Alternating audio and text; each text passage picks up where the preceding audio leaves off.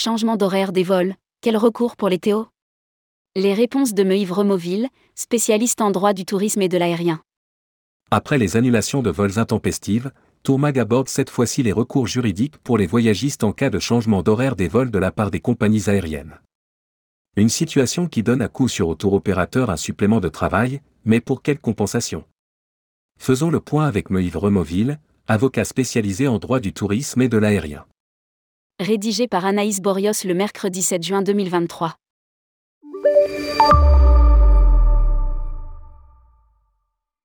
Tourmag, lors du forum du CETO 2023 à Deauville, vous êtes intervenu sur la question des annulations intempestives de vol, en apportant un éclairage juridique aux tour opérateurs présents vis-à-vis du préjudice que cela pouvait leur causer. Suite à la parution de cet article, certains voyagistes nous ont fait part des désagréments qu'ils subissent également en raison des changements d'horaire des vols intempestifs, souvent supérieurs à 12 heures, qui augmentent leur charge de travail, sans aucune compensation des compagnies aériennes auprès des voyageurs. Est-on face à deux situations similaires? Yves Removille, il y a une différence. La première situation traite d'annulation de vol, la seconde de modification horaire, qui peuvent correspondre à un retard important, au sens du règlement, CE, numéro 261-2004. Mais le principe est le même, le Code civil dit qu'on ne peut pas modifier un contrat ou le résoudre unilatéralement. On ne peut le faire que d'un commun accord entre les parties. Or dans le cas des changements d'horaire des vols, il n'y a pas d'accord du passager, sauf s'il accepte la modification horaire, et cela peut lui causer un préjudice. Changement d'horaire des vols, le Théo peut-il être en tort? Tourmag, le passager peut donc prétendre à être indemnisé? Yves Removille. Effectivement, le vol peut être indemnisable, en fonction de la date à laquelle la modification horaire intervient, par rapport à la date du vol. À plus de 15 jours du départ, il n'y a pas d'indemnisation automatique du passager. À moins de 15 jours, il peut y avoir une indemnisation forfaitaire au profit du passager, et non pas du tour opérateur. Tourmag, justement, le tour opérateur a-t-il une obligation d'information vis-à-vis de son client en cas de changement d'horaire des vols? Yves Removille. En principe, quand une compagnie aérienne décide de modifier un horaire, elle doit prévenir elle-même le passager, même s'il s'agit d'un forfait touristique. Bien souvent, elle prévient l'agence de voyage ou le tour opérateur, qui va prévenir le passager. Néanmoins, l'information donnée par l'agence ou le TO vers le passager n'est pas suffisante, selon la Cour de justice de l'Union européenne, CJE. L'information doit se faire directement auprès du passager par la compagnie aérienne. Si cette dernière ne le fait qu'au travers du TO ou de l'agence et que le professionnel ne répercute pas l'information vers le passager, la CJE considère que l'obligation n'a pas été remplie par la compagnie, qui doit donc indemniser le passager. Toutefois, elle dispose également d'un recours contre le professionnel qui avait été prévenu mais n'a pas répercuté l'information. Tourmag, le TO ou l'agence se trouve donc en tort? Yves Removille. Oui, le TO est en tort à l'égard de la compagnie, et non pas de son client. Quel recours en cas de modification horaire importante Tourmag, il n'empêche qu'un changement d'horaire des vols peut impacter de façon importante la tenue d'un séjour, d'un circuit ou d'une croisière par exemple. Yves Removille, Spanclas égale, Pod l'Arthur effectivement, un changement d'horaire peut perturber le départ d'un circuit ou d'une croisière. Là, tout va dépendre de la conséquence pour l'agence de voyage de la modification du contrat de transport par la compagnie aérienne qui impose, de fait, une modification d'horaire. Il faut alors voir si cette modification est liée à une circonstance extraordinaire, par exemple une cause météo, auquel cas, il n'y aura pas d'indemnité.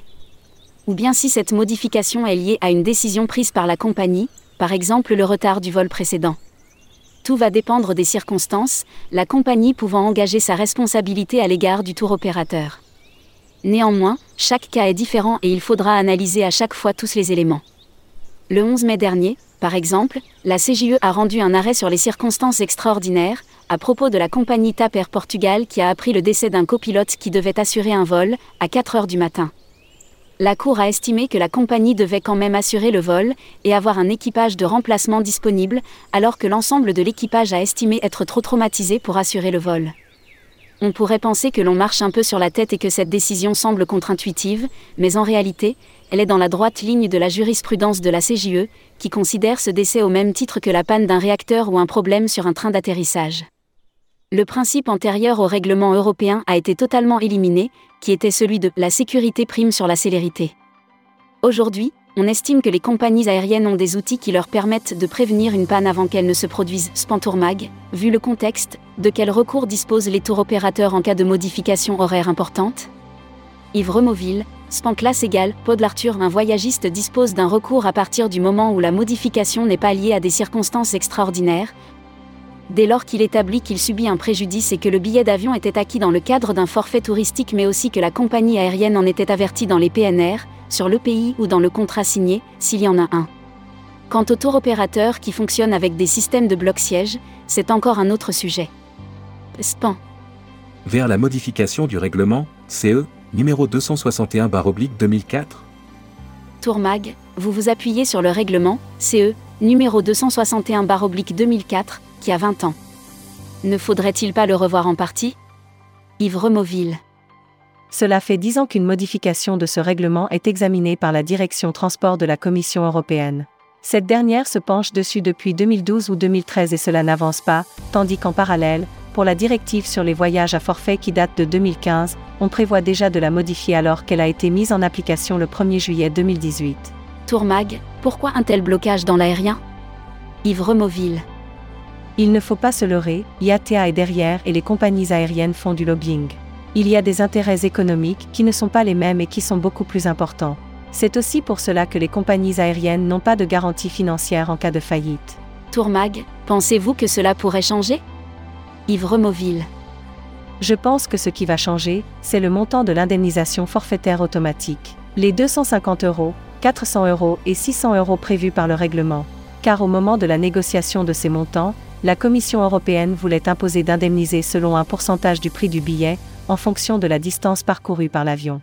Or, à cette époque, dans les années 90, le prix du billet n'était pas du tout le même qu'aujourd'hui et donc les compagnies ont préféré opter pour un forfait.